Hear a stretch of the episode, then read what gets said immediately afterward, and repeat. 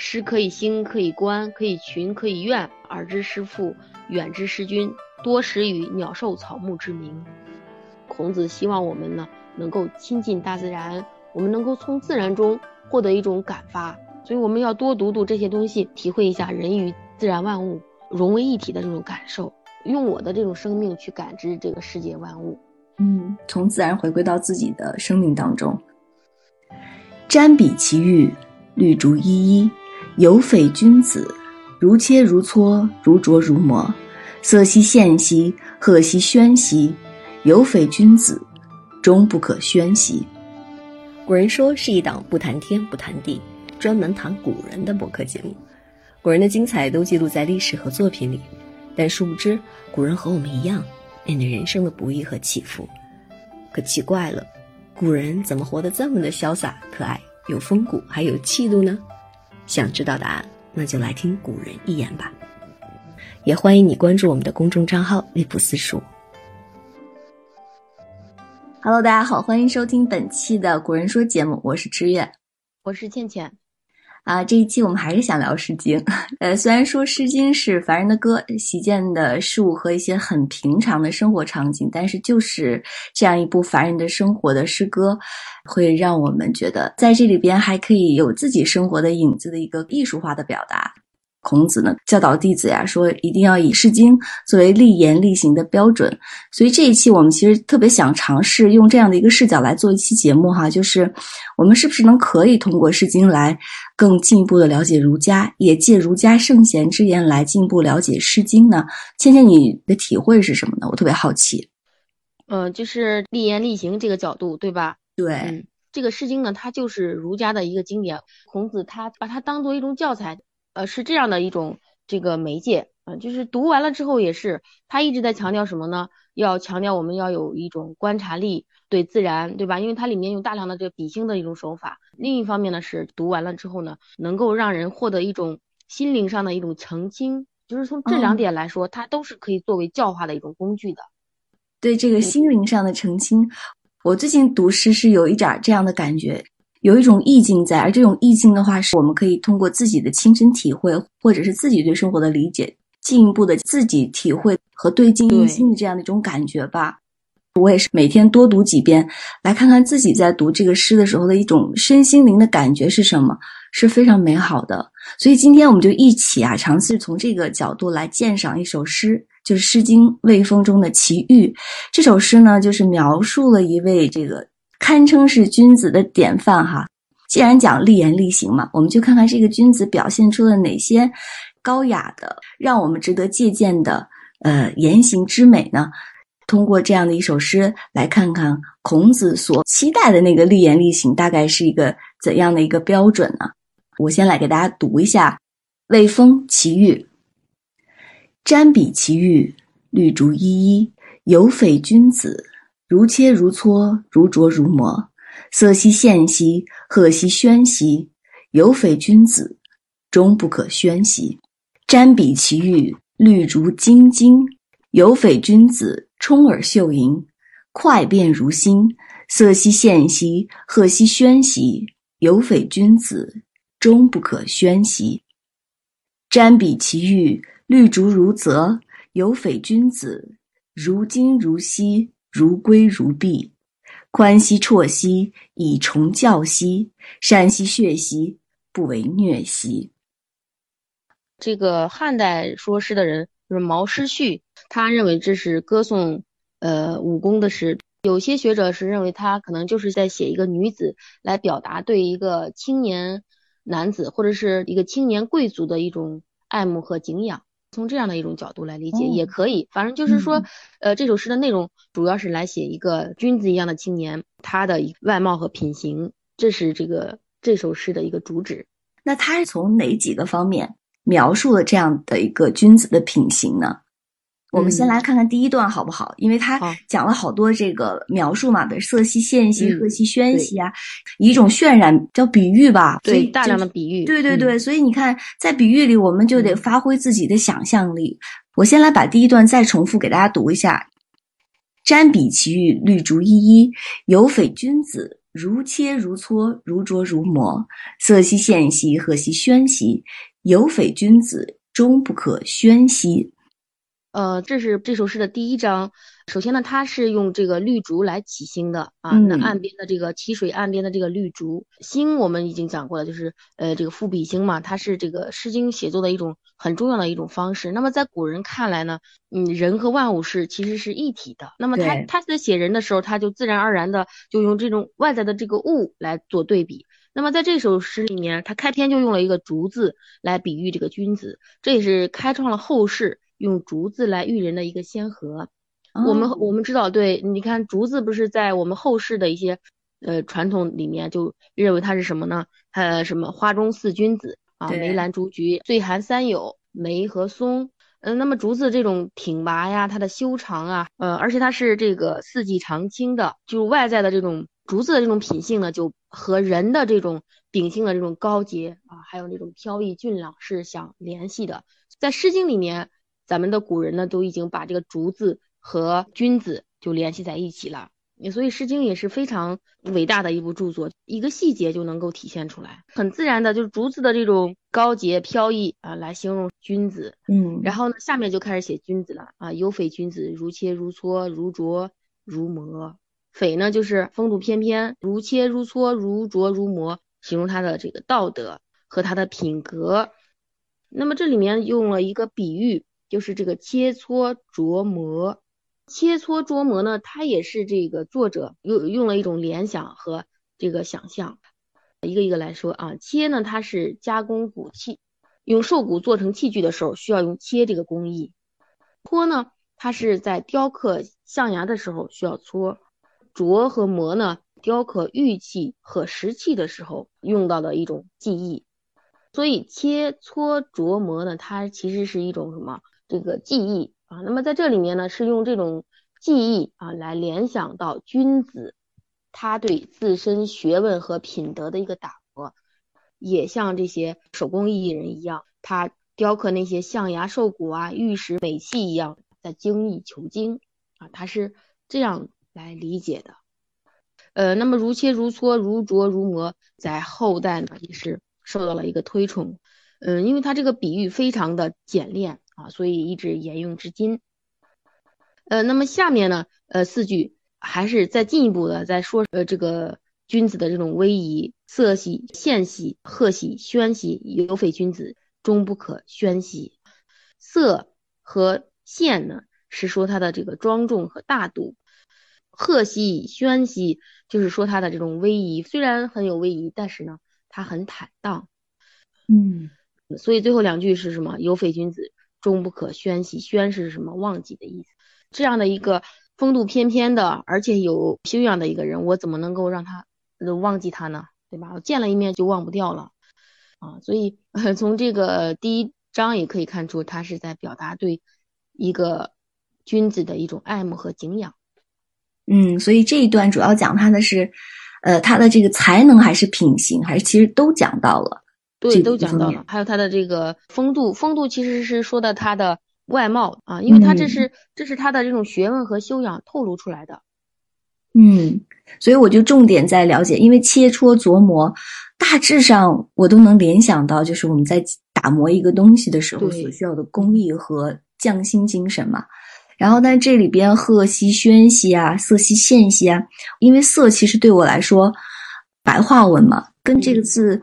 理解的可能还差得很远，所以在色系、线系、赫兮、宣系，比如说它是如何的一种矜持庄严，如何的一种光明磊落，嗯，这个其实的确是需要我们去发挥我们的想象力的。是的，是的，嗯，哦、它就是一个呃，就是通过这样语言的一种渲染。就刚才我们讲了，它用了很多比喻、联想。你看竹子是不是？还有这种工艺的这种切磋琢磨，然后呢，用这个色呀、线呀、赫呀。还有轩呀啊，用这样的一种词汇，虽然模糊啊，但是非常高大的，或者是呃非常挺拔秀美的，拥有这样外貌的一个君子，非常有画面感。用对，就轮廓感就出来了，嗯、是吧？对，嗯，你就他虽然没有说他到底是如何的坦荡，如何的庄重啊，但是就把这个表示庄重的这个字“赫兮”是不是？嗯，放在这里啊，你就能够感受到了。嗯。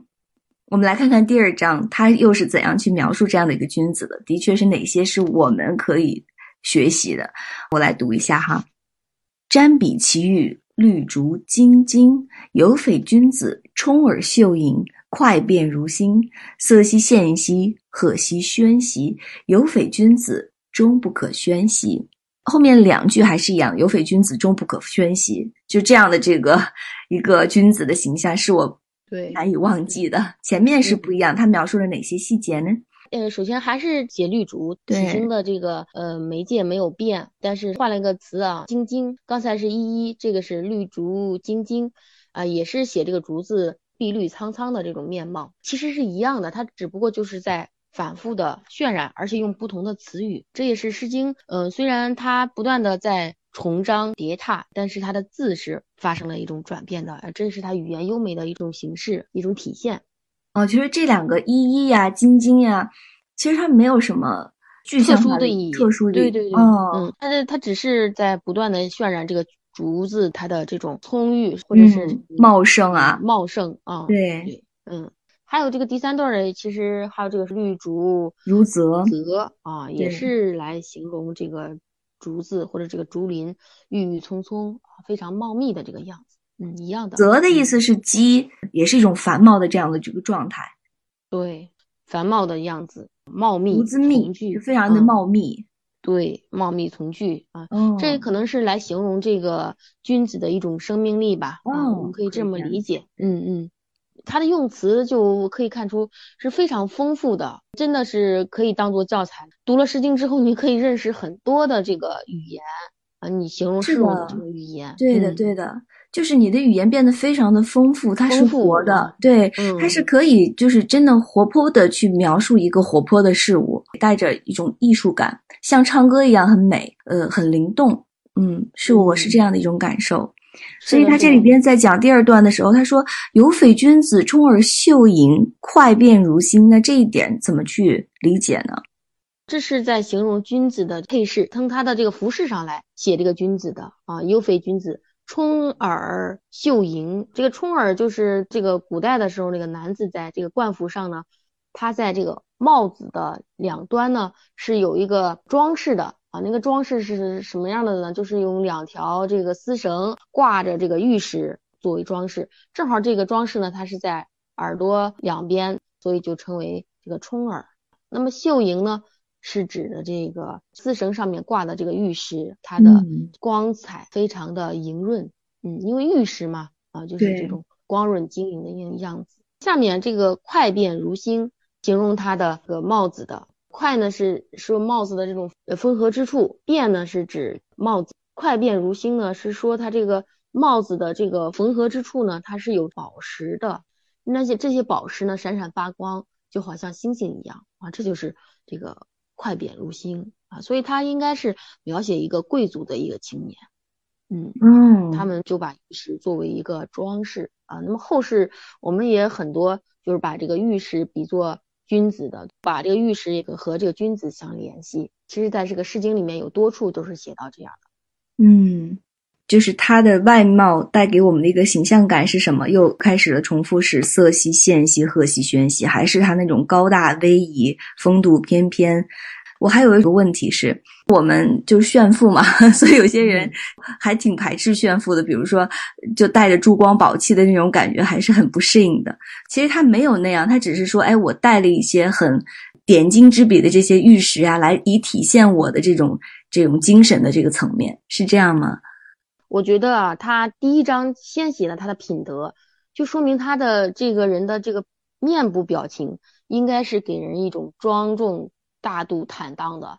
他有了这嗯种品德的这种描绘之后，你再写他的外貌，他的配饰里面有玉啊、宝石啊作为装饰的话，就会觉得是相称的。其实，嗯在古代啊，对，就是用这种玉石来这个作为装饰。为什么第一章的时候先写他的这种品格，第二章的时候，呃，然后又写了几句他的这个呃服饰呢？嗯、我觉得是是这样的，所以一点就嗯不冲突，就是是的，是是吧？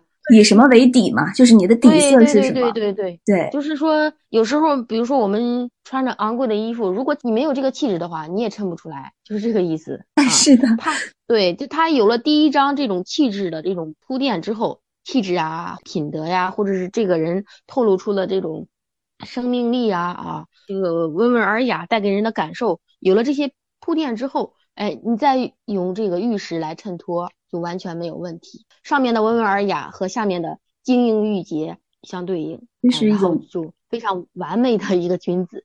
对，相得益彰。嗯，就是为什么我们会觉得珠光宝气呢？是因为我们的底色是是单薄的，对。子夏和这个孔子有一次在谈论外貌，说啊，你看这个女孩的脸多美呀，黑白分明，眼睛多明媚呀。孔子就是说了，其实是在有仁德之心。你你的底色是什么？你首先的品行是什么样，才会能产生什么样的外貌？我觉得这两个是应该是一个意思。在你的解释之后，我更加理解，啊，它其实是不冲突的。嗯，对，物以人美。陶渊明大家都熟知，对吧？像陶渊明这样的，就是他非常的简洁质朴的一个人，住在茅屋里面，哎，我们也觉得他是非常的映衬的。那么有些人，他这个像这种大隐隐于市的那些人，他们可能品德也很高尚，但是呢，他们是住在那种阁楼里面，也是相映衬，就是两种不同的一种君子的类型。你今天说的一句话让我。嗯，非常有感觉，叫物以人美。我们总是用物来装饰我们，但其实是我们的就是外在的这一切事物，都是我们内心的映衬。就是当我们内在美的时候，这一切都会跟着我们熠熠生辉，去发光。所以也也有了“蓬荜生辉”的这样的一个词。对，其实就因为你的到来嘛，你身上熠熠发光，我就我我的寒舍再简陋，也都因为你的到来而变得不一样了。就是那样的一种感觉，突然间就有了一些联想和联系，真美好。嗯嗯，我们来看看第三章还带来的哪些让我们觉得哎想要亲近、想要靠近的这样的一种品德。我来先把第三章读一下：瞻彼其玉，绿竹如泽；有匪君子，如金如锡，如圭如璧，宽兮绰兮，以崇教兮，善兮血兮，不为虐兮。嗯。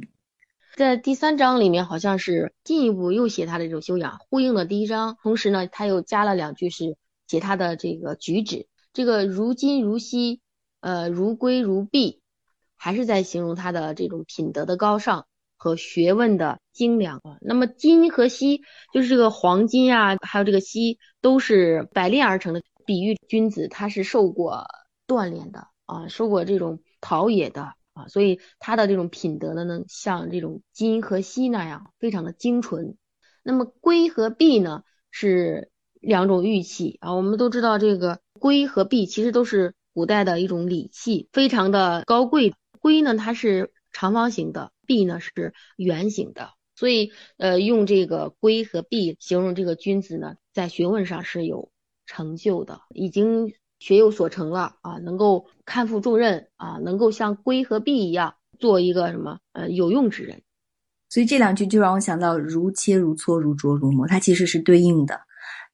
一个是才能上我应该如何不断的去下功夫的去雕琢自己，在品德上应该如何的去锤炼自己。可能有的时候我们要经历各种各样的情境嘛，千锤百炼，使得自己养成这样的一种品德，是吧？嗯。对那这个宽和绰呢，就是宽兮绰兮，以崇教兮呢？宽兮绰兮也是形容他的这种容貌的。宽呢是比喻他的这个胸怀是非常的宽厚的。那么绰呢是形容他这个外貌温和从容的这个样子。呃，那么联系起来可以理解成他的胸怀非常的宽厚，而且有平和。一崇教兮，崇教呢就是我们说的这个扶手。啊，就是在车上的一个扶手，供这个乘车人依靠的，在左右两边都有啊，就是在车厢的前面嘛，所以称为重教，因为它有两个，这我们就是把它理解成扶手就可以了。一就是我们刚才讲了，绿珠依依啊，是形容什么？绿珠修眉风貌，在这里面呢，依依呢，我们就可以说她是什么？非常从容，依依从起啊，它它就非常从容的，非常庄严的，在这个车上，在那站着扶着扶手啊。非常有画面感，对吧？对，后面讲善兮血兮，不为虐兮，这是讲他开玩笑吗？最后两句其实也是非常值得这个玩味的，就是他终于有了动态感了，对吧？我们说前面一种大面上啊来写这个君子是什么样的，怎么样好，都好像是静态的，但是在下面呢，就是说善戏谑兮，呃，说这个君子擅长说笑，戏谑嘛，啊，擅长说笑，风趣啊，幽默，对，幽默有风趣，但是呢，他是有分寸的，不为虐兮，不粗狂，不粗野。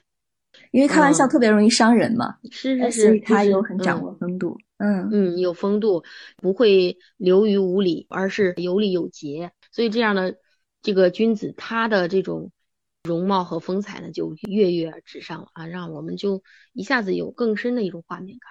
啊，善戏谑兮，不畏虐兮，嗯，他就到了最后，这个人动起来了。就能够看到他在这种宽厚啊、从容、温和的面貌上面，哎，又多了一重动态美，善于说笑，有亲和力、有趣啊，有情趣的一个人。所以，我们就在读这个《诗经》的时候，我就会有一种特别强烈的感受是什么？就是《诗经》啊，它会描述一些状态，但它不会告诉你具体该怎么做。就是我把一种很美好的情境描述给你了。那具体你该怎么做呢？它可能需要你不断的体会、玩味，甚至是放在不同的情境中去验证或者去讨论。但我们现代人呢，做事情特别希望就是，哎，你教我怎么做，一对一的，一个标准一个标准的，你告诉我了，我就可以按照这个样子把路子都给我修好了，我直接去做。但是它其实，在《诗经》里，我我体会到了，就是给你描述了一个很好的、很完美的这样的一种状态。你要怎样的去达到这个状态呢？需要你把自己放到生活里，不断的去体会，去锤炼自己，去向君子这样的一种行为的标准不断的接近。所以这也就是为什么孔子会以他作为教材吧。我是这样理解的，就是嗯，这个他跟他的弟子子贡的一个对话，就讲到了《诗经》中的如切如磋，如琢如磨。他们把这个《诗经》放到了一个怎样的情境中，跟自己的这个切实的生活相结合嘛？以此来也作为他对于弟子的一个教导。在我们的《学而篇》里有这样的一个对话，我来给大家读一下哈。子贡曰：“贫而无产，富而无骄，何如？”子曰：“可也。未若贫而乐，富而好礼者也。”子贡曰：“诗云：如切如磋，如琢如磨，其斯之谓与？”子曰：“次也。始可与言诗一义。”告诸往而知来者，倩倩老师可不可以把这一段结合刚才我们提到的君子的切磋琢磨，放到这个情境里？孔子是怎么教导弟子向《诗经》中的君子学习的呢？呃，我们一起来看啊，其实他这个对话呢，还是有呃一定的这个逻辑性的啊。对他，他他引用这个诗呢，他是有一种情境的。情境是什么呢？就是这个。子贡问这个呃孔子，他说这个贫而无谄，富而无骄，何如？他说一个人呢虽然贫穷，但是谄就是谄媚的，就是不去巴结啊，不去奉承；富而无骄呢，就是说虽然富有，但是不傲慢啊，不自大。这样的人，老师认为怎么样呢？孔子就说可以啊，就是 可啊，还可以啊，但是呢，未若呃贫而乐啊，富而好礼者也。啊，但是比不上呢。虽然贫穷，但是乐于道德自我完善的一个，或者是虽然富有，但是有崇尚礼节的人。所以就是孔子意思，就是说什么呢？无论你是贫穷还是富有的人，你的品格呢都是可以做到更好的，可以不断的去历练的，去自我提高的。子贡就紧接着说啊，老师您说的意思是不是就是《诗经》上所说的如切如磋，如琢如磨？这个意思呢？哎，孔子一听啊，他就说啊，次也啊，这是子贡的字，哎，他说子贡啊，时可预言诗矣。子贡啊啊，你真能是从我的讲过的话里面啊，领会到我所呃没有说到的意思啊，我就是这个意思。所以你能够做到举一反三，告诸往而知来者，就是举一反三，那么我就可以同你谈论《诗经》了，谈诗，有点高深的了。嗯，对。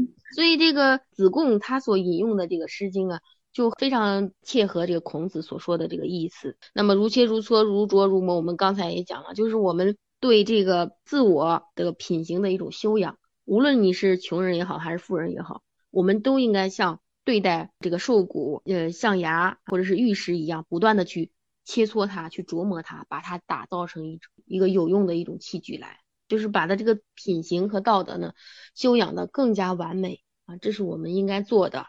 嗯，所以因为子贡是弟子中比较有钱的，嗯嗯一位人，所以他以前贫穷的时候就可能不想给别人留下谄媚的形象，也特别怕表现出贪婪呀，或者是过于矜持啊。当他富有的时候呢，又不希望自己显得那么的傲慢、骄傲，在这个贫和富之间，他这个行为举止可能就这个特别不自然。嗯，所以他就强调说：“哎，如果我能做到这一切的话，那就太好了。”所以你看，其实我我就了解了这个子贡，他其实在强调一种不是，就是我不要这样做啊、我贫穷的时候不要这样，我富有的时候不要那样。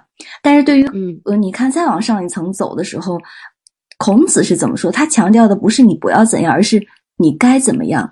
所以我们有的时候很难去理解一种境界的时候，我们就先谈不是。比如说，你想要什么？我不知道我想要什么，但是我不清楚我不想要什么，然后再那说因为这是。底线，就是对对这是我的底线，我是的是的出来。嗯是的，是的，嗯你讲的太对了。你看这种有修养的人，他的这个境界很高的人，他直接可以来到你可以是什么，所以就是贫而乐，富而好礼。嗯哎，我觉得这一层境界嗯是有的，这个老师就是老师的原因。对，之所以可以为师，就是他的他的高处就在这里了。嗯，是的，是的。那子贡，你这种啊、你仅仅做到贫穷的时候不巴结，你富的时候不骄傲，这是你从品德修养来说，这是已经做人的一个底线了。啊对，可以做到更好的那是你做人的一个基础啊，你必须要做到这一点，但是你还可以往上再精进的。嗯对，所以嗯他就最后就跟老师一起可以说，哎，我为什么可以跟你聊诗呢？是因为你已经达到了这个切磋琢磨，你已经来到这层境界了，可以的。所以我在这里聊的感觉是什么？就是当我们感叹啊，哎呀，你这件事情做得太好了，太厉害的时候，对于我们来说，这件事儿可能是有一定难度的。如果这个事儿对我们来说没难度，你比如吃饭、睡觉这件事儿，我们都是不会去感叹的。所以往往我们感叹的是做不到的。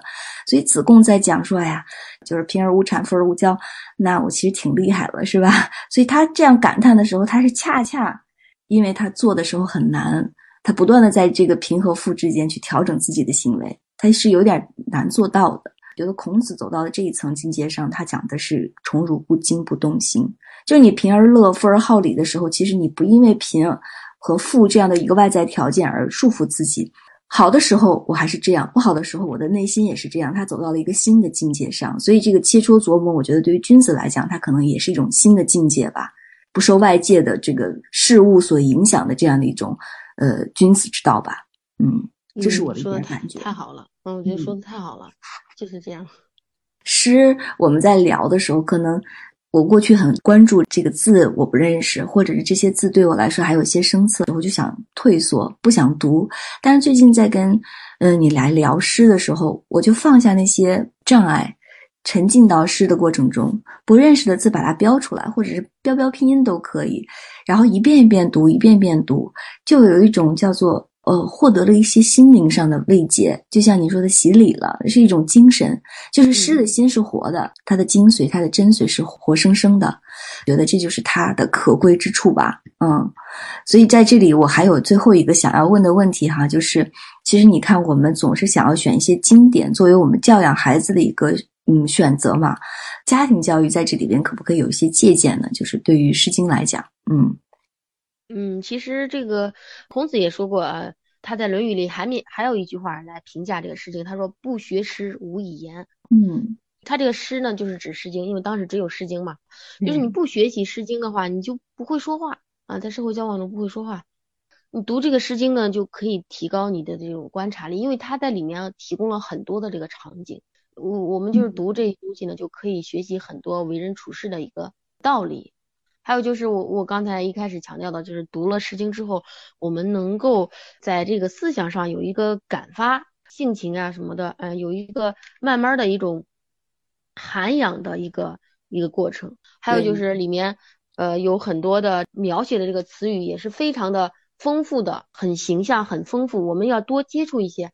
那么，那孔嗯子还说过啊，论语》里面还提到过这个诗可以兴，可以观，可以群，可以怨。耳之诗赋，远之诗君，多识与鸟兽草木之名。这个兴观群怨我们就不再解释了。刚才讲了抒发感情啊，你可以在里面学到这个为人处事的道理呀、大概就是这个意思。后面就有一个多识与鸟兽草木之名，因为这《诗经》里面给我们提供了一个很多这个咏叹自然的篇章，或者是它里面有很多比兴的这种手法，运用了大量的自然的对自然之物的一个描写啊，像我们说的那个蒹葭苍苍那个蒹葭，对，然后这次我们分享的这个奇遇里面的这个竹子啊，绿竹，孔子希望我们呢能够亲近大自然，我们能够从自然中获得一种感发，嗯因为这个在古人看来，这个人与自然是不可以相分的，是不是？他们写诗。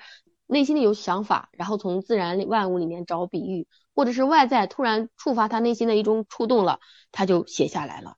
所以这个中国的诗歌不仅是《诗经》啊，往后面我们还会读到很多诗，那他也是这样的，他的这种思维方式呢是非常直观的，非常感性的。所以我们要多读读这些东西，体会一下人与自然万物融为一体的这种感受，用我的这种生命去感知这个世界万物。我觉得这样对我们学习《诗经》，或者是对我们教育孩子也是有帮助的啊！就让他多接触自然，不要仅仅局限于人事当中。当然，这个提高观察力呀，学习为人处事道理，这是应该的。但是我们要回归到自然当中，嗯，从自然回归到自己的生命当中。对，我的就是对这两者达到一种呃相通的呀，对吧？这样的一种状态，达到这种状态之后，你的品行啊，或者是内心世界。自然而然就会很丰富，你的情志自然而然就会很高尚。对，今天读的这首诗里，我还是学到了两句可以教孩子的：如切如磋，如琢如磨。好好的去打磨自己。孩子们有的时候开玩笑会过嘛，或者是有些不善当的这个言语的时候，都可以说山西血兮。不为虐兮。那我们从过去的经典中了解的东西来看，我们就可以知来者，就告诸往而知来者。我不断的用这些先人的智慧来教导了孩子，我的孩子就会在未来知道如何在不同的情境中用这样的智慧去调整自己的品行，然后呢，来不断的修持自己。所以这就是《诗经》带给我们的最美好的这些东西吧。一方面，我们亲近的古人，亲近的自然；另外一方面，我们借他们来亲近自己。感恩我们今天的话题，也希望大家可以在今天的话题里有一些收获和体会吧，感恩大家，感恩倩倩。好，我们下期节目再见哦。